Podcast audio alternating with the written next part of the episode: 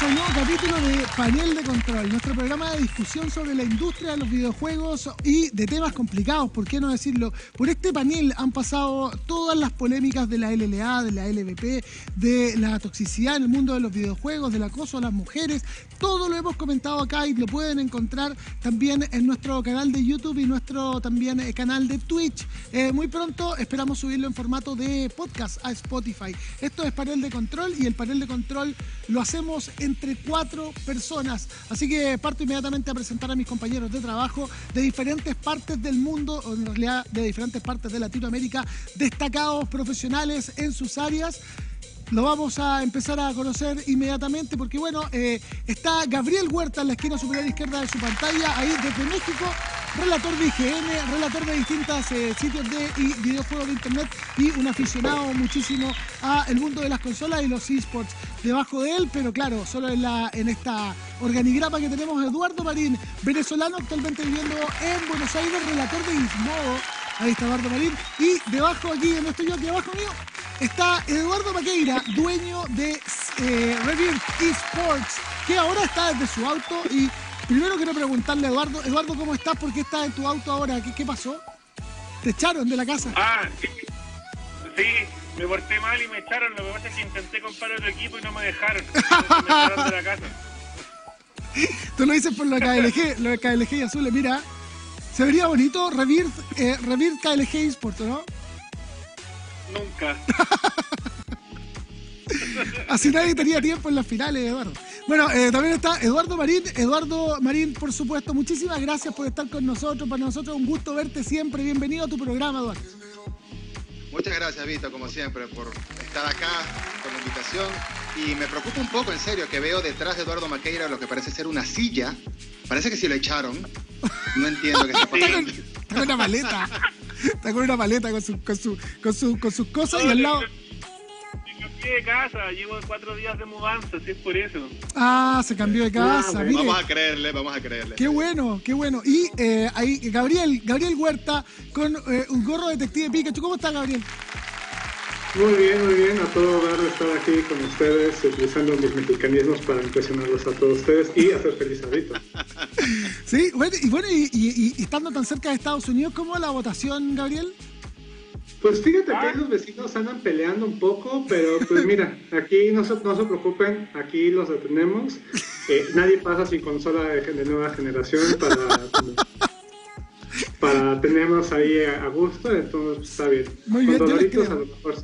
yo les creo, les creo que lo aguantan ustedes ahí arriba. Oigan, eh, vamos a partir inmediatamente con nuestro primer tema del día de hoy, la primera noticia, y eh, tiene que ver con Amazon. Sí, porque Amazon, queridos amigos, está eh, en franca carrera en el mundo de los videojuegos y patenta un sistema para agrupar a los jugadores tóxicos en servidores aislados, es decir, los tóxicos con los tóxicos y los menos tóxicos, porque no podemos decir que nadie es no tóxico, en otro lado, y lo vemos en una nota acá de VX Esports.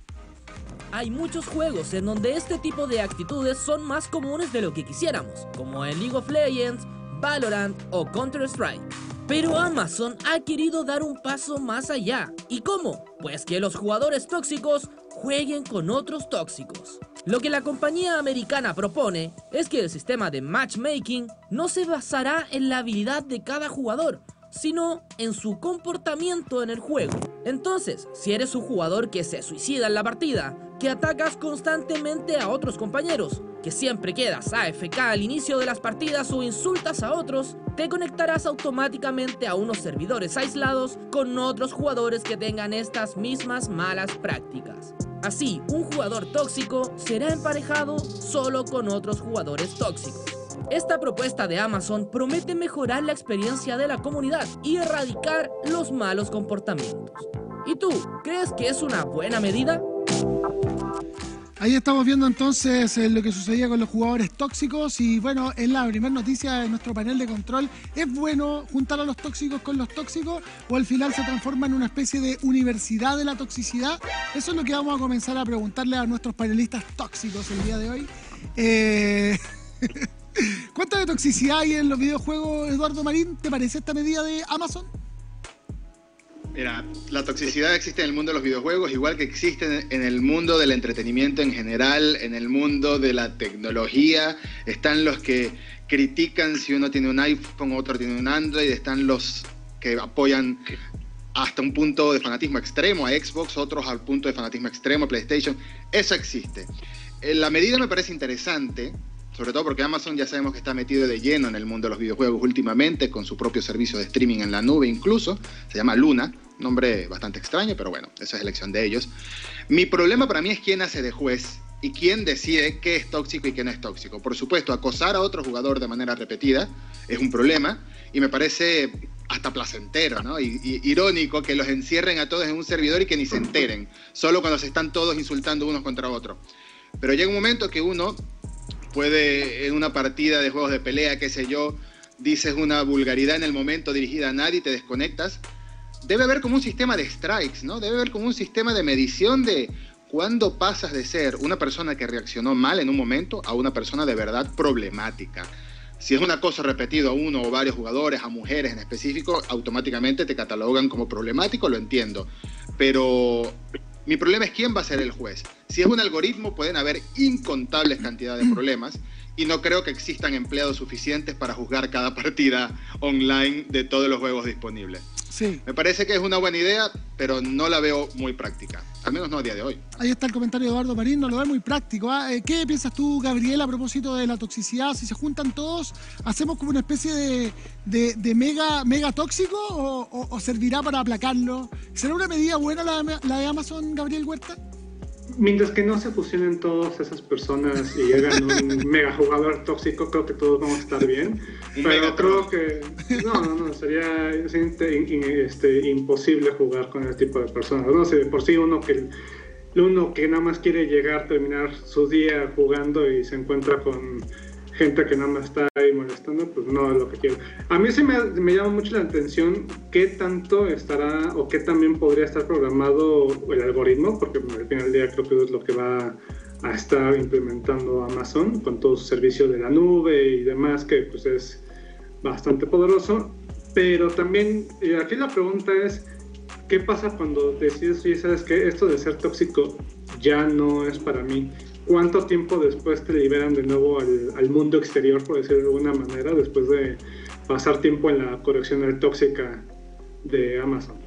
Esa es como la, gran pregunta que yo tengo. O sea, después, ¿qué sucede, no? O sea, a mí me gustaría saber si, si, va a servir de reformatorio, por decirlo de alguna manera, ¿cuándo salen los muchachos? ¿Cómo saberlo, no? Lo que dice Gabriel Huerta muy claro mientras estamos viendo algunas imágenes de los juegos que de repente pueden tener la mayor cantidad de toxicidad, como puede ser eh, League of Legends. Pero quiero preguntarle a Eduardo Magueira, el más tóxico de nuestro grupo. Eh, un flamer, un flamer, eh, un flamer de por vida, un flamer de por vida. Eduardo Maqueira, ¿te parece que juntar a los malos con los malos es más bueno que juntar a los malos con los buenos? Bueno, yo creo que esta noticia es asquerosa, igual que mis dos compañeros del panel, que son malísimos, lo que opinan siempre. Eh, el conductor nunca me ha gustado, así que deberían cambiarlo. Y debería yo estar ahí siempre y usted no, y, traemos otras personas y que sea todo mejor, porque todos ustedes son malos. Así que no, mentira. Pero tú siempre desde el auto, importante, tú siempre Mira, mañana estoy desde el auto con un escritorio, me voy a hacer mi propia oficina en el auto, para que me van a echar de todos lados probablemente. No, mira, yo creo que el, único problema de esto, eh, en, cierto modo, claro, es como la, la típica cruzada de como querer jugar clean en todos lados sin gente que te toxique la partida, pero hay una cosa que dice Gabriel, es verdad, o sea, hay gente que como que se rehabilita. ¿Cuánto tiempo tienes que esperar hasta que te, te rehabilites completamente y te pueden incluir nuevamente a, como a la parte normal? Y lo otro es que si juntamos con tóxicos a muchos tóxicos y a más tóxicos como a, potenciarlo, no, quizás se puede pasar a más. O sea, una cosa es cyberbullying, otra cosa quizás puede, puede que exista de verdad un accidente porque entre dos tóxicos un día te, una, te pillan tal parte de la esquina y te, y te mato y si lo mata de verdad entonces, es como, quizás es un poco incentivar un, un, poco más de violencia, o sea, quizás como, con mucho caos generas orden o con mucho caos generas el triple del infierno que es lo que vas a hacer. Entonces, esa es como mi preocupación. Encuentro que el sistema es bueno porque al igual todos queremos de repente jugar una partida bien y todos nos como como eh, hemos partido tóxico y nos hemos rehabilitado, pero no sé, hay que ver bien con cuidado cuál es el punto o qué tan brandeado quedas como tóxico y qué te puede afectar eso de por vida después. Porque es el servicio de Amazon, entonces Amazon quizás puede compartir tu perfil en otro lado y quizás te puede como, o, puede ser un buen sistema, o sea, si caes, no te dejo como tener acceso a Amazon Prime porque es tóxico, no sé, ponte tú. y no puedes ver más tu serie favorita. Claro, caes castigado, no la verás nunca más, por dos meses, por tóxico. Claro, y tus cuentas, todos tus beneficios de asociar tu cuenta con Amazon Prime Gaming los pierdes, una cosa así, ah, mira, estaría bueno el igual, igual, ojo que es Amazon y Amazon igual Twitch y el sistema de strike de Twitch es, malísimo. Este sí que es malísimo y lo, y lo estoy toxiqueando. Entonces también hay que tener cuidado ahí. Ahí está. Miren, yo también comparto mucho la opinión que ustedes tienen. Me parece que es una movida que es nueva, es novedosa. No puedo pensar, no puedo dejar de pensar en el bot que dice eh, levanta tu ticket a soporte y te ayudarán, una cosa así, que es como lo que pasa, ¿no? No hay, no, hay nada más que hacer, no hay nada más que hacer.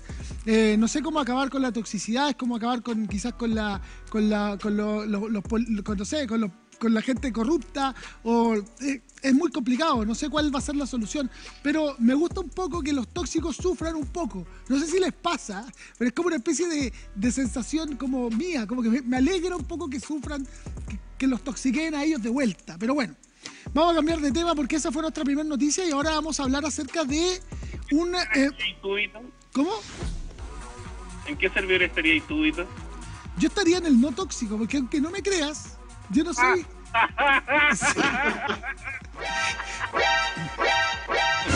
mira cómo se, mira cómo se echa para atrás para reírse, ¿ah? mira cómo se echa para atrás. Mira, siempre... Hasta Gabriel, el más compuesto de todo. Es que mira, la verdad es que yo, aunque no creas, yo silencio el chat, siempre lo silencio. El, el de o sea, siempre el, la cuestión para hablar, el, el chat de audio, de, de voz, lo, lo silencio. Y, no soy mucho de andar eh, escribiendo, primero porque me cuesta escribir y jugar al mismo tiempo, ¿ah? no tengo esa habilidad. O sea, estoy preocupado de una o de la otra. Pero bueno, les quiero contar acerca de eh, el sociólogo y político chileno Alberto Mayol. Sí, Alberto Mayol, que planteó eh, la siguiente frase sobre los videojuegos. Y con esto abro comillas. No son una elevada expresión de la naturaleza humana el sociólogo Alberto Mayol expresó su postura negativa ante la decisión de algunos políticos chilenos de jugar partidas de Among Us como, comillas, incentivo a la votación para el plebiscito realizado en Chile hace algunas semanas. Consultado por un usuario de Twitter sobre la posibilidad de realizar enfrentamientos en el videojuego, le puso tío Mayol, sale una Among Us, eso le puso en Twitter, ¿no? Eh, el sociólogo lo descartó e ironizó completamente, señalando que, comillas, no creo en los juegos, no soy lúdico, creo en la gente seria que dedica su tiempo a las más elevadas expresiones de la naturaleza humana. Subrayó, ¿no es cierto?, el sociólogo.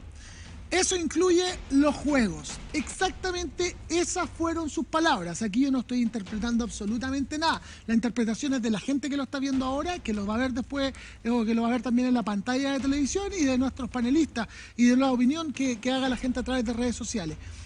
Esto generó una serie de críticas en las redes sociales mientras Mayol siguió, comillas, bromeando con el asunto, señalando que todo se había dado en un contexto de humor.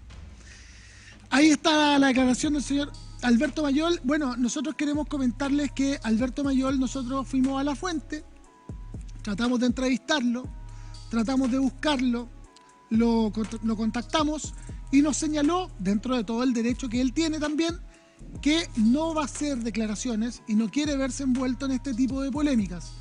Yo le quiero decir al señor Alberto Mayol que hay que hacerse cargo de las cosas que uno dice, porque a veces las bromas también afectan a las personas.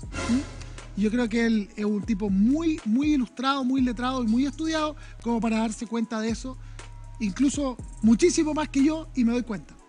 Bueno, las preguntas, y me gustaría partir contigo, eh, Gabriel. ¿Qué te parece? Eh, ¿Cuál es la opinión respecto a los dichos de este, de este personaje, de este sociólogo, de Alberto Mayol, un personaje público? Porque lo dijo en un ambiente absolutamente público, como una red social. Por lo tanto, la gente lo puede interpretar como humor y como no. Pues mira, al final de, cuentas, ¿cuántas veces hemos escuchado a personas con doctorado o personas que ni siquiera han estudiado referirse así sobre los juegos. ¿no? Yo, yo, entiendo que eso es algo que nos, que nos arde de cierta parte de, de nuestra alma, si no es que también otras partes de nuestro cuerpo, cuando hablan mal de algo que, que, que, amamos y nos gusta. Pero digo, al final del día el señor tiene su su opinión creo que no fue tampoco insultante, no dijo, ah, todos los que juegan videojuegos son los niños estúpidos, ah, todos los niños de Sprinkles son estúpidos. Eh, todos estos squinklers, ¿no? Pero, o sea, al final del día fue como, no es algo que es elevado. Y a lo mejor dentro de su perspectiva está bien, ¿sabes? O sea, ok, digo, yo lo sigo disfrutando. Qué bueno que, por ejemplo, ahorita justamente varios políticos han estado utilizando los videojuegos como una herramienta para poder acercarse a, la, pues, a los votantes jóvenes, los que a lo mejor es más fácil impresionarlos o que a lo mejor tus propuestas de campaña no les va a llamar, pero oye, decir, oye, yo visité la isla de, de, de Biden en Animal Crossing y por eso va a ganar las elecciones de Estados Unidos. ¡Um! Eso es algo que no lo viste venir, pero... Tenías que mencionar Animal Crossing. Tenía que hacerlo, ¿no es cierto, Eduardo Marín? Estoy súper de acuerdo contigo. Tenía que hablar de Animal Crossing, no pasa capítulo... Soy un tóxico de Animal Crossing. Soy un tóxico de...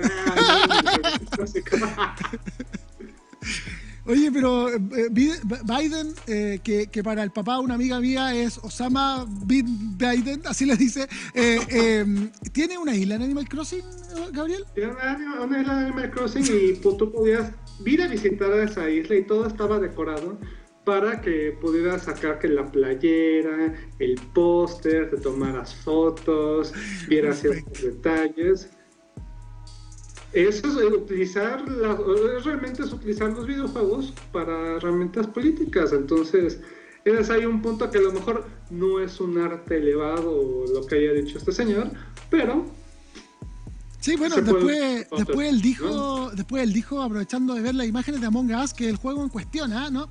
Después él dijo, eh, Eduardo Marín, eh, comentaba el señor Mayol que eh, hasta el séptimo arte es cuando llegó el arte una cosa así. El, octavo arte o lo que nosotros consideramos arte, como por ejemplo, no sé, eh, lo que es la leyenda de Zelda Breath of the Wild, o lo que puede ser Chaos of the Colossus, o, lo que puede ser Horizon Zero Dawn, o lo que puede ser, eh, no sé, el Ocarina del Tiempo, o lo que puede ser, no sé, Super Mario eh, Odyssey. Y así sucesivamente no son, no son arte. Snake Eater, por ejemplo, de Metal Gear, o lo que puede ser Death Stranding en cuanto a fotografía o música. Koji Kondo, por ejemplo, no es un, no es un, buen, eh, eh, digamos, músico cuando ha hecho los juegos, la música para juegos más importantes de la historia. Eh, las orquestas filarmónicas que hacen tributo a los videojuegos tampoco es arte. Entonces, él considera algo que yo creo, y me hago muy responsable de mis palabras, lo que yo pienso es que está absolutamente equivocado. No sé qué piensas tú, Eduardo Marín. Considero que entiendo la postura de Gabriel, que entiendo que es un señor de otra generación, es un señor muy estudiado quizás, pero también lo de otra generación es un poco relativo, porque los videojuegos existen y la gente ha hecho videojuegos desde los 80, desde los 70 incluso. Sí, claro. Y a mí lo que me molesta, a mí lo que me molesta es menospreciar el arte de los videojuegos o menospreciar los videojuegos como formato, ¿no? como entretenimiento. Estamos hablando de una pandemia que millones de personas descubrieron videojuegos gracias a títulos como Among Us incluso, para desestresarse, para conectar con otros cuando no podían salir de casa. La importancia que tuvo eh, la industria de los videojuegos en medio de una pandemia mundial y por eso se reflejó en las cifras, demasiado dinero ha hecho la industria. Y también tenemos, por supuesto, el paso que dan muchos políticos como Joe Biden, que ya mencionó Gabriel, por supuesto Animal Crossing, hay que repetirlo, o como Alexandria Ocasio Cortés, también congresista estadounidense, que jugó a Among Us. Es un paso a conectar con una audiencia joven, son cientos de millones de personas que juegan. Y al decir esto, en cierto modo, en su manera... Eh, esnovista está menospreciando a esas personas. No conozco al señor Alberto Mayor, seguro es un experto en su área, seguro es un profesional, pero aquí fue un error el que cometió al menospreciar a las personas, al menospreciar el formato y al menospreciar el peso que tiene. Hay que dejar atrás la época de los dinosaurios y hay que modernizarse. Exactamente, ahí también estoy bastante de acuerdo con eso. La gente también se manifiesta a través de las redes sociales. Dice, gran programa, el panel de control, Pablo César Muñoz Fres. Eh, siempre estoy en sus directos, dice Dalex Santana. Eh, saludos a todos, dice eh, DBJ John Ulbrich Olivares. Hemos dejado eh, para el final, pero no, no, no importando el orden, por supuesto, pero queremos saber tu opinión. Eh, Eduardo Maqueira, no sabemos si está, está, está turnio o está ahí, se quedó pegado, parece, ¿ah? No, no. ¿Se mueve? Ah, no, ahí se movió, ahí se movió, ahí se movió, perfecto. Pero estaba como una lagartija, ¿ah? era como una iguana, era una iguana. Oiga, eh, cuéntanos. Estaba, pensando que me- ya, ya entendí que me castigaron hoy día, dejar para el último siempre, así que no importa. Eh, No, espérate que nos estamos guardando para el tema KLG con azules, ¿ah? ahí queremos darte todo el espacio, queremos escucharte a ti. eh, yo, yo creo que en realidad Mayol simplemente es malo jugando cualquier cosa y por eso lo dijo. Es Como que ya se resignó y, prefiere como alejarse de los juegos para decir que simplemente no sirve para jugar. pues. Es como eso. De todas formas, yo vi, yo, yo vi eso y quiero decir que te das cuenta de la, la calidad de los políticos que tenemos en Chile porque ni siquiera saben hacer coartadas en el juego de la monga. O, ni siquiera saben no saben hilar una, una frase para poder hacerlo bien. Entonces, como te das cuenta, qué es lo que hemos elegido y tenemos lo que merecemos actualmente. Eh, de, de todas formas, igual, Mayol, no sé, por algo no lo eligieron ni como ni como candidato a los presidentes. Yo creo que Ma- Mayol es muy amargado de repente para sus cosas. Ya como, no, no como digo que lo conozco, ¿cachai? Y todo, pero siendo nacional, como que lo veis más. Entonces siento que es como muy amargado nomás y debería como soltarse de repente. O sea, igual es como quizá una característica ca- ca- de varios sociólogos ser como, hola, soy sociólogo, soy serio, no, tengo cabida a lo lúdico en mi vida porque estudiar la sociedad y poder hacer lo que tú quieras, no sé, es como es como un factor que se puede, una, una tendencia que se puede repetir mucho. Pero ahí vamos a ver qué pasa nomás. Eh, eso sí, es mejor ser malo y tirar la talla que ser malo y picado como Karim, así que eso lo dejo ahí al aire. Ahí está el comentario de Eduardo Maqueira. Mientras tanto, nosotros revisamos en pantalla y también acá en nuestra pantalla gigante el eh, tweet de Alberto Mayol. Ahí dice, eh, como les había comentado, no creo en los juegos. No soy lúdico, eh, creo en la gente seria que dedica su tiempo a las más elevadas expresiones de la naturaleza humana. Y eso, eh, perdón, eso no incluye a los juegos. O sea, aquí igual hay un, hay un dejo súper, eh, ahí podemos ver el tweet, hay un dejo, eh, encuentro yo, bastante, bastante poco tolerante que incluso llega al límite un poco de la violencia, eh, desde cierto punto de vista, verbal, ¿no? Porque hay mucha gente que se puede ver afectada por esto, porque hablar de la mayor expresión humana, eh, bueno, no sé, hasta cuando yo sabía, hasta cuando yo sabía la virtud es, eh, es, es- es virtuosa también el que la, el que la siente, el que la ve, ¿no? Eh, y, y el que la hace. Veamos, Eduardo Marina, adelante, por favor. Yo solo quería comentar que he googleado a Alberto Mayol y dice que tiene 44 años. Yo pensaba que tenía 70 por esas palabras que dijo. 60, 70, no puede ser. ¿Ah? Eso es todo lo que quería decir, más para mi sorpresa. Es un tipo joven igual. Yo, Sí. yo, yo, yo, yo interrumpo ahora. Yo- si, si nos ligamos al, al capítulo de la primera al, o al segundo, creo que de la, de la última temporada de Ricky Morty, podríamos decir que Mayol es un shy puppet. Esto, esto hay que tomarlo y subirlo a- a- así, así, a nuestras redes sociales, porque esto, esto es panel de Directo. control. Esto es panel de control. Vamos a ir inmediatamente a la otra noticia, pero antes de la noticia nos vamos a una pausa comercial, queridos amigos. Gabriel Huerta, Eduardo Maqueira, Eduardo Marín están con nosotros. Esto se llama panel de control y ustedes eh, disfrutan de este programa que es de discusión de la industria de los videojuegos y el esports aquí en VX Esports. Vamos y ya volvemos.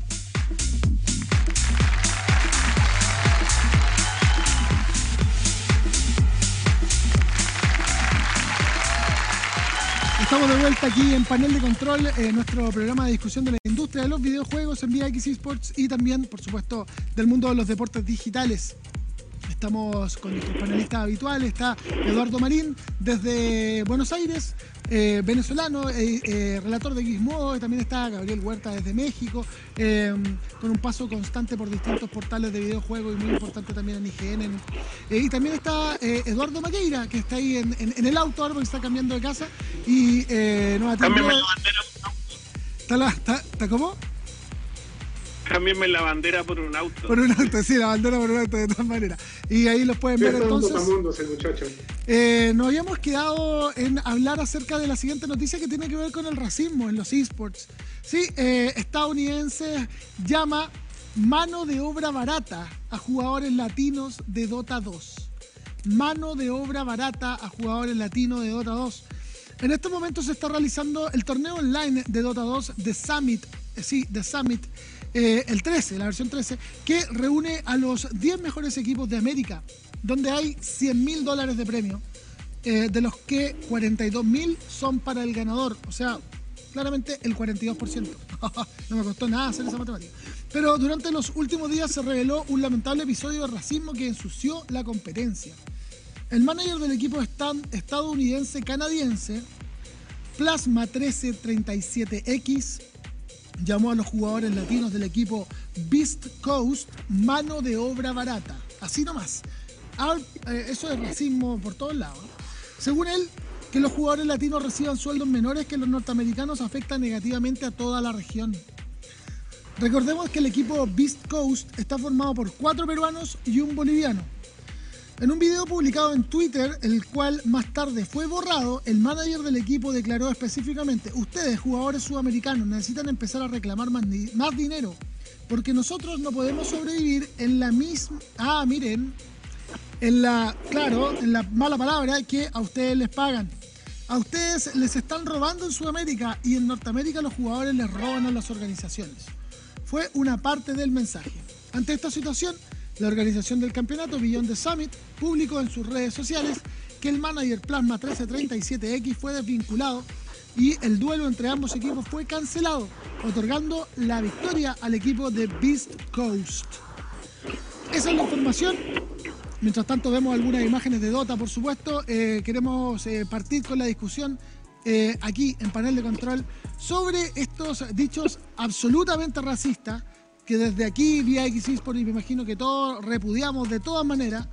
Eh, la realidad latinoamericana versus la realidad norteamericana no se refleja solamente en el, en el nivel del sueldo de los deportistas de videojuegos, sino que también se refleja en la vida diaria. La- todos los países latinoamericanos están marchando por sus derechos y bueno, eh, es una labor y es un dolor y es un día a día hasta que la dignidad sea costumbre, como se dice. Entonces queremos saber la opinión eh, de este, de- acerca de esto, que lo rechazamos totalmente. Esperemos esto lo pueda ver y se lo traduzcan para que lo vea también y, y- y deje de, de estar en el mundo de los esports. Eduardo Maqueira, ¿qué te parecen los dichos de eh, Plasma 3037X? Ah, mira, voy primero. Eh, qué pesado, qué pesado. Mira, hay algo, a, a pesar de que estoy súper en contra de lo que dijo, a pesar de que se lo dijo de la forma más peyorativa posible, hay algo que sí es verdad. ¿Cachai? Hay una realidad que sí es verdad y es que la realidad en de esports o de salarios a nivel latinoamericano es demasiado baja en relación a lo del resto de partes del mundo. Y, y- y aquí igual tengo y hay que sacar a Brasil de este por medio. Brasil tomarlo como un continente aparte. Eh, varias, tú te vas a encontrar esta, esta discusión muchas veces, tanto como en coaches, jugadores o cosas por el estilo. Organizaciones no lo tocamos tanto porque en realidad sabemos que, cuál es la realidad, ¿cachai? Y más no podemos hacer, ¿cachai?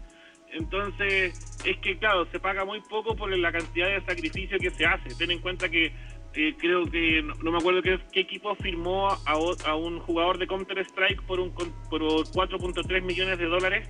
Eh, no me acuerdo si fue Cloud9, Liquid o TSM. No, TSM no. Liquid o Cloud9 o por ahí va. En, tres años con 4.3 millones de dólares. O sea, es un sueldazo. Ya, ya ganar un millón de dólares acá en Chile, eh, tenéis ca- prácticamente tu vida asegurada. Entonces, sí, es verdad. O sea, la, la, la realidad, la realidad acá es súper triste y acá estamos todos nosotros como remando y peleando para que se mejore de alguna forma.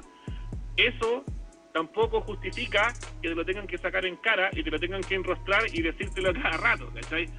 O, o decírtelo de una forma tan cruda. Entonces, estoy súper en contra, creo que eso no se debería decir, especialmente a los jugadores de Dota latinoamericanos, que creo que a diferencia de jugadores de League of Legends, de Counter-Strike y cosas por el estilo, han sacado 10 veces más la cara que nosotros, porque ellos, el, el Dota les, de verdad les ha ido bien ya, ya han hecho hitos súper importantes, más que nosotros, han cerrado hasta podios en tercer lugar.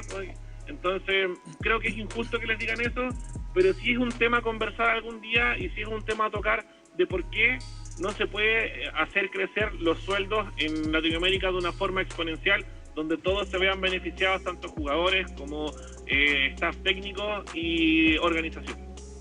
Sí, es muy cierto lo que dice Eduardo Maqueira, claro, ese punto de vista sí es cierto, eh, solo que uno se queda con las palabras de racismo. Eh, Eduardo Marín, ¿qué, ¿con qué te quedas tú de los dichos de, de Plaga o Plague, no me acuerdo cómo se llama ya, pero bueno, de Plasma 1337X, eso? Está muting, está muting Eduardo Marina. Ahí sí, un segundo. Plasma 1337X, Ahí está, sí. Eh, eh, lo tengo anotadito aquí para, para, no, para no mencionarlo mal, porque vale la pena acotar que el comentario fue despreciable. Fue despreciable. La manera en la que lo dijo fue despreciable. Llamarnos obra de eh, mano de obra barata, porque llamó a toda la región, llamó a todos los sudamericanos, llamó a todos. México estará en Norteamérica, pero también lo consideró parte de ese lote, seguramente. A todos los de habla hispana, de la frontera sur de Estados Unidos hacia abajo, nos discriminó y nos menospreció de, de una manera bastante despreciable y grotesca. Pero al mismo tiempo es un problema que es real, como decía Eduardo Maqueira. Es un problema que es real y es un problema que la región debería en- encargarse, mejor dicho, la, organización debería encargarse de solucionar porque la región ya lo pide. Los jugadores lo piden, las organizaciones lo piden, los equipos lo piden, llevan años pidiéndolo y no solo en Dota 2, como dice Eduardo, también en LOL, también pasa en cualquier cantidad de esports, que no solo nos menosprecian con malas palabras, no solo nos menosprecian con estas ofensas, sino también menosprecian considerándonos que no deberían pagarnos tanto como le pagan a otras organizaciones, a otros equipos, a otras ligas. Es un tema de dinero local, es un tema de patrocinios local. Quizás eso influye, es cierto, pero es un problema que tiene que solucionarse. Debería haber mejor calidad de ingresos para los jugadores en la región. Eso no quita que la manera en la que lo haya dicho sea despreciable y que lo está viendo desde un punto de vista egoísta. Él está diciendo, resuelvan su problema porque me afecta a mí. No resuelvan su problema porque los va a beneficiar. No, resuelvan su problema porque me afecta a mí. Las palabras aquí lo dice claramente. Bla.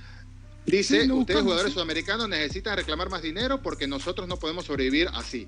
Básicamente, si ustedes no piden, a nosotros nos perjudica. Esto es una frase completamente egoísta y malintencionada. De verdad, la acción que tomó la organización de expulsarlo me parece 100% correcta. No sé si será a largo plazo, pero al menos por el torneo le dieron una patada. Merecida. Sí, bueno, creo que estamos bastante uniformados en eso. No mezclar eso, por ejemplo, estos dichos racistas abiertamente con el dicho que nosotros hemos hablado en este mismo programa muchas veces o la forma de pensar que tenemos en que le decimos a la gente que valore su trabajo y que no cobre menos o que no trabaje por latas de energética, ¿no? Pero, pero independiente de eso, eso no tiene nada que ver, eso lo mantenemos, pero repudiamos totalmente la acción de, de, de Plasma 1337X, el jugador, este entrenador estadounidense, canadiense. ¿Qué te parece, Gabriel Huerta? A ti que, que quizás, quizás, por los dichos, por lo que pasa, por la contingencia con Estados Unidos, eh, hay, hay mucho racismo de parte del norteamericano con el mexicano, Gabriel. Eh, Sí, sí, sí, no, nosotros somos la, la carne de cañón, somos los que hacen el trabajo que otras razas no hacen, por no mencionar lo que alguna vez un expresidente de México mencionó de forma muy inocente. Pero sí considero que hay, hay maneras de decir las cosas de forma, eh, ¿cómo- ¿cómo se podría decir? ¿Respetuosa? Sí, claro. Porque, porque al final del día, o sea, sí, nosotros sabemos que a lo mejor, eh, digo, yo, yo entiendo que a lo mejor si un equipo gana menos y él gana más, eh, de cierta manera, pues todos, este, a lo mejor él sale perjudicado, pero creo que el que está más perjudicado es aquel equipo que no tiene el suficiente dinero para lograr las cosas porque le está, le está costando más, ¿no? O sea, creo que eh, aquel equipo que lo tiene todo y no tiene que preocuparse por pagar a lo mejor el viaje de avión o pagar por su hospedaje o demás, porque no tienen los patrocinios suficientes y aún así lo están logrando, tiene un mérito mucho más grande que aquellos equipos que pues lo tienen todo mucho más sencillo, ¿no? Esta historia como del, equipo que va en contra de todas las expectativas y gana, creo que es algo que siempre se aprecia. Y desafortunadamente, pues toda nuestra región es el que está con, con ahora sí que navegando con el viento en contra y aún así ha estado teniendo logros impresionantes que también se veían de aprovechar y de mencionar y de celebrar.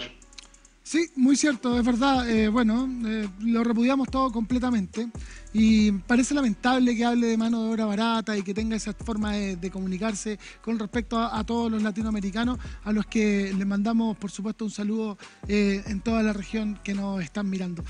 vamos inmediatamente con la siguiente noticia en el panel de control. En este programa nosotros hablamos de varias noticias relacionadas con el mundo del eSport y la industria de los videojuegos y ahora nos vamos a, conversar acerca del equipo de Azules Esports.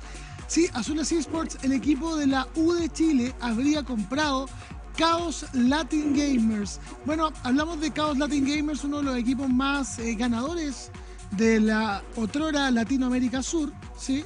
antes de la unión de las dos regiones. Eh, representante eh, de, Latinoamérica en, me parece, tres mundiales. Y eh, Azules Esports que tiene una muy buena performance los últimos tres años, teniendo participación en la LVP, subiendo a la LLA y manteniendo el cupo también en LVP con otro equipo en LVP Chile, me refiero, ¿no? Jugando afortunadamente la promoción relegación, cosa que no va a suceder hasta el próximo año. Entonces, eh, tras iniciar su primera temporada oficializada de sus nuevas dependencias en Ciudad de México, la máxima competición de primera división de League of Legends en Latinoamérica, la LLA tendría grandes reformas para las próximas temporadas.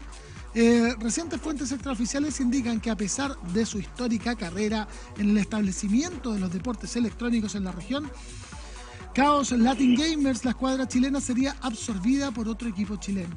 Así lo han confirmado con fuentes cercanas al ex equipo del recordado y desaparecido Cuba Allende, que sería nada más y nada menos que Azules Esports, la división ciberdeportiva del equipo nacional Universidad de Chile, quien habría pactado un contrato para absorber tanto el nombre como la plantilla de League of Legends sin saber por el momento si lo harán en la LLA o en la LVP Chile.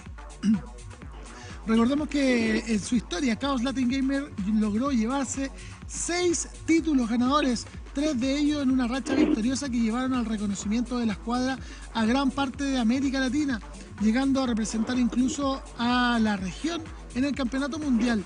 Eh, en su recorrido que data desde el año 2013 y su último y el último año ocupó el segundo lugar de la LVP Chile. Pero esta es una información en desarrollo.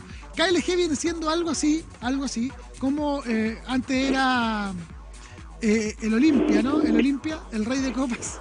Es el equipo que más ha ganado, el, equipo que más ha ganado. Eh, para bien o para mal, ha tenido éxito, digamos. Quizá la competencia era menos importante en esa época, quizá era como lo que dicen de Maradona y Pelé, ¿no? Comparando.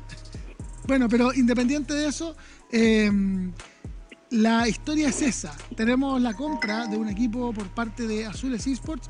Eh, y quería preguntarte directamente, eh, Eduardo Maqueira, tú que estás en la LVP, tú que convives con la gente de Azules Esports en la competencia, eh, y que Azules también tiene una representación en LLA, ¿el equipo se va a seguir llamando Azules Esports o se va a llamar KLG en la LLA? Voy a voy a ponerme más serio en este tema porque me, eh, eh, el tema es, serio para unas cosas que son creo que son más un poco más complicadas eh, cuál es el cuál es no, sé no, no logro identificar un poco cuál es la gracia de comprar KLG siendo que estás construyendo una marca, estás como construyendo una marca detrás, como lo que es Azules Esports, haciéndote llamar el equipo de Universidad de Chile. Y adquieres otra, o sea, vas a cambiarte, vas a mudarte, vas a salir de azules, se acabó tu contrato con la Universidad de Chile y quieres seguir y por eso compras KLG, puede que vas por ahí, o sea, ¿cuál, cuál va a ser el rumbo? Porque son, son dos caminos que no puedes llevarlos al mismo tiempo al 100% porque no puedes tener como dos equipos que del mismo dueño, eso es por regla. Entonces, me, yo creo que va por ahí. Una de las teorías quizás es que Azules Esports técnicamente como que el, el acuerdo se acaba y por ende la misma gente que está trabajando en Azules ahora continúa como KLG. Eh, lo cual es bueno y malo al mismo tiempo. O sea, es bueno porque, claro, revives a una entidad que, que, que no estaba pasando por su mejor momento y vas a intentar darle un segundo aire y te vas a aprovechar como de su, de su historia para lucrar, pero al mismo tiempo es como, ok, no pudiste triunfar con tu marca azules, pero ibas a aprovecharte de, de las antiguas reglas de KLG como para poder sacar eh, algo más, ¿cachai? Donde cerrar más sponsor o, o lograr algo que no pudiste hacerlo con el otro lado. Entonces, por ahí es como eh, hay un detalle muy fuerte a ver, o sea, o vas o vas a fusionar las páginas, onda quiero tener onda tantos fans, pero voy a fusionar las dos páginas y eso tampoco te funciona en redes sociales. Entonces también es un, es un sistema. Eh, ¿Cuál es la parte? Eh, más que nada para el nivel comercial. Ahora, a nivel deportivo, netamente da lo mismo, ¿cachai? Porque son es otro equipo más eh, que tenga un nombre antiguo, que tenga un nombre nuevo, que se llame, no sé, que seamos nosotros cualquiera filo, ¿cachai? Eh, siempre le tener que ganar en la cancha, entonces eso no, no, a nivel como deportivo no afecta nada. Pero sí afecta más, insisto, puede que a veces tú lo ves como un beneficio, como algo importante, pero hay que tener mucho cuidado que el daño quizás pueda ser más grande, como te digo, que, que es dañar a la imagen de un equipo de fútbol que igual es importante en Chile, saliéndote y tomando otro y cambiándote la camiseta como si nada, bueno, puede que sea quizás un, un, indicio de que puede que otro equipo se eche para atrás o puede que otra cosa se eche para atrás por el estilo. Entonces, eso, eso para mí eh, es como el punto a observar de forma seria. Ahora, un punto más personal, para mí a Calegé tenían que haberlo dejado tranquilo. Eh, siento que Calegé siempre fue Cuba Allende y desde que falleció, lo mejor que pudo haber pasado es que Calegé dejara de llamarse KLG cuando estuvo compitiendo. Es por un tema de respeto a la persona, o sea, eh, y listo. Ahora, por ejemplo, si te va mal con este KLG 2.0, ¿cachai? O pongámosle KLG azul, por decirlo así, eh, no sé, pues vaya a seguir mancillando quizás el ideal de, de, de alguien que era súper visionario, que estaba súper pro comunidad que era muy humano como era el, como era el, el gigante Cuba. Entonces, no sé, ahí como que tengo mis dudas, pongo mi, mi también eh, mi beneficio de la duda, que espero que lo hagan bien. Yo no comparto mucho las ideas de las personas que están atrás de los dos equipos, hemos tenido como nuestros roces, pero sí también hay que respetar que también están trabajando pro en la cena Así que si que les vaya bien, les vaya bien, pero si les va mal, sepan hacerla bien para mejorarla o sepan, o sepan hacerla bien para decir, oye, la voy a hacer de otra forma, porque no sería sería un chiste, por ejemplo, que después, si con Calegía no les resulta, después lleguen y compren otro equipo y hagan la misma cuestión 80 mil veces. Entonces, espero que los errores que, que hayan hecho los aprendan y esta sea una nueva oportunidad para hacerlo de una forma, una forma mejor porque usar un equipo con historia o un equipo con nombre, como es KLG, porque es importante dentro del equipo del sur, porque son de los que partieron, es un, igual un peso grande que lleva en la espalda. Y la, y la comunidad también es importante saber cómo se la toman. La fanática por el momento no se la está tomando muy bien. Entonces hay que trabajar fuerte ahí para que se haga un cambio y se vea bien. Entonces, no sé, hay que verlo con mucha delicadeza, con pinza. Eh, mira, muy sólida la opinión de Eduardo Maqueira. Yo no había, no había detenido a pensar en lo que estás comentando, que puede ser altamente cierto. Puede ser altamente cierto que, que con las crisis que hay en el equipo de la Universidad de Chile, eh, con la crisis económica y la crisis futbolística que tiene y la crisis deportiva que existe, donde se están buscando culpables más que soluciones, eh, puedan cortar la rama de esports y efectivamente se pueda acabar el contrato. Yo la verdad no lo había visto desde ese punto de vista y creo que es una teoría a analizar. Punto aparte, eh, agradecer la historia del mundo del esports por darnos un personaje como Cuba Allende, por darnos un, al menos lo que a mí me tocó vivir junto a él, que fue muy poco, un tipo simpatiquísimo, un tipo eh, muy eh, preocupado de la escena y muy preocupado de la gente, que claramente está con nosotros presente y que, bueno, eh, seguramente en el recuerdo. ¿Qué te parece, Gabriel Huerta, lo que, lo que pudimos saber, lo que, lo que propuso Eduardo Maqueira y tu opinión acerca de esta fusión? Híjole, después de Eduardo Maqueira y de esports que me preguntan a mí es como, como preguntar, hey, ¿te gustan los deportes? Sí. ¿Qué sabes? Ah, pues bastante. Pero bueno, está bien, está bien. No, o sea, yo comparto mucho esta idea de que nunca he tenido como esta manía que tienen, no solamente, o sea, con los esports, sino como empresas de querer absorber algo que ya está establecido y decir, ah, mira, aquí está, y era así como este, bajo una nueva administración y sabes que, Dios mío, o sea, no sé, voy a poner ejemplo de un restaurante. Ah, el restaurante era bastante bueno, pero ¿qué puede suceder? Y empiezas a notar que hacen cambios. Y esos cambios comienzan a afectar, pues el platillo que tanto te gustaba, pues a lo mejor ahora tiene menos papas. Y a lo mejor el refresco, pues te lo están rebajando ahí con, con hielos, o incluso la cerveza, hielos con cerveza, el peor pecado del mundo, como dice un amigo. es el directo del infierno eso.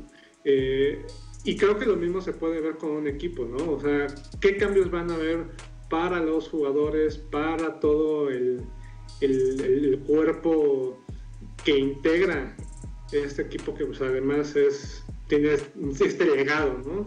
¿Cómo tratas con legado? O sea, ¿cómo, creo que sí muchas veces es eso. ¿Cómo tratas con respeto un legado que se ha armado durante años? Y hay veces que a lo mejor una, un, dueño nuevo, pues a lo mejor no lo ve así. Ve porque ah, es el equipo bueno y pues yo tengo el dinero para comprarlo. Vamos a darle. Sí, claro. Bueno, también es un punto de vista muy, muy, muy, muy eh, apreciado. Eh, eh, perdón, Eduardo Marín, ¿qué te parece lo que sucede con esta fusión? Comparte la teoría un poco de Eduardo Maqueira. Creo que, creo que quizás por ahí va el asunto. ¿ah? Creo que por ahí va el asunto. Mm. Estamos hablando de aprovecharse de una marca para repotenciar otra que no ha tenido éxito. Estamos hablando de una transacción monetaria, así de sencillo. Y de aprovecharse de un nombre que tiene mucho peso ante lo que más me importa en este momento, ya más allá de todo lo que habló Eduardo Maqueira, que dio una enciclopedia de información muy útil y muy, muy, muy buena acerca de, todo este legado de, KLG y todo lo que ha pasado en los últimos años en Chile en concreto, eh, quiero saber más de la fanaticada, quiero saber cómo se lo toman. Hoy en día están las aguas muy eh, sacudidas, por así decirlo. Está todo muy fresco, está todo, ni siquiera es oficial, estamos hablando de, de rumores se van a terminar confirmando, por supuesto, pero siguen siendo rumores, no hay todavía comunicados oficiales, no hay todavía especificaciones acerca de cuáles van a ser los cambios de las organizaciones, cómo va a ser la integración exactamente, pero quiero saber de la fanaticada, quiero saber cómo se lo toman, quiero saber si cambia el apoyo a mediano y a largo plazo, y quiero saber si esto significa a, corto plazo desligarse de la Universidad de Chile, porque si no, de lo contrario, estamos hablando de que la universidad está haciendo una gran apuesta monetaria en potenciar su, división de eSports, específicamente de League of Legends. Pero lo veo mal en el sentido de que es una transacción monetaria. Es aprovecharse de un nombre que ya existía y no lo sé. Vamos a ver cómo se lo toman los fanáticos. Por ahora, como dice Eduardo, no parece que se lo están tomando bien. Cuando haya algún comunicado de prensa bien maquilladito, bien bonito, bien todo pulcro, como para tratar de disimular todos los aspectos negativos que conlleva una fusión como esta, ante la imagen, ¿no? Eh, veremos qué pasa. Perfecto, sí, bueno, ahí está la opinión. Eh, Eduardo Maqueira, adelante, por favor. Dale, dale nomás, ¿sí? Sí, no te decía que igual es lo importante también es tener la observación que son dos equipos que se van a fusionar, por lo menos en el caso de la LVP, los dos equipos están corriendo. Entonces, ¿qué significa? Hay un spot que, que va a quedar libre, no pueden quedar los dos hermanos de la misma persona. Entonces, eh, porque eso es como que conflicto de interés. Entonces, por el sería bueno saber qué va a pasar ahí. Espero que sea la mejor porque en riesgo hay cinco jugadores que pueden quedar fuera de la liga. Entonces, Ah, ahí hay que tener también un poco de, tacto y cuidado, de saber qué es lo que va a pasar y también depende de la organización. O sea, esperemos que el EDP, si es que dicen no, me voy a quedar con KLG y me voy a quedar con Azules, dígalo, diga esto mismo, porque si no va a seguir siendo causa de que equipos se sigan bajando de tanto Argentina como en México como en Colombia, porque es como son malas prácticas y son malos juegos. Y en realidad espero que no así, porque en Chile se han portado re bien. Pero hay que tener mucho ojo con eso, porque también puedes crear como este, no, no sé si la palabra es duopolio, no, no, no, es duopolio. Pero, pero, es como eso, prácticamente es como ya voy a empezar a comprar todos los equipos y todos los equipos son míos. Yo voy a ganar siempre, me importa una raja. Entonces, no, no sé, hay que verlo bien. Sí, exactamente. Bueno, nos estamos despidiendo ya, se nos acabó el tiempo del panel de control. Bueno, eh, ha sido un gusto tenerlo. Gabriel Huerta, eh, desde México, muchísimas gracias por acompañarnos el día de hoy también.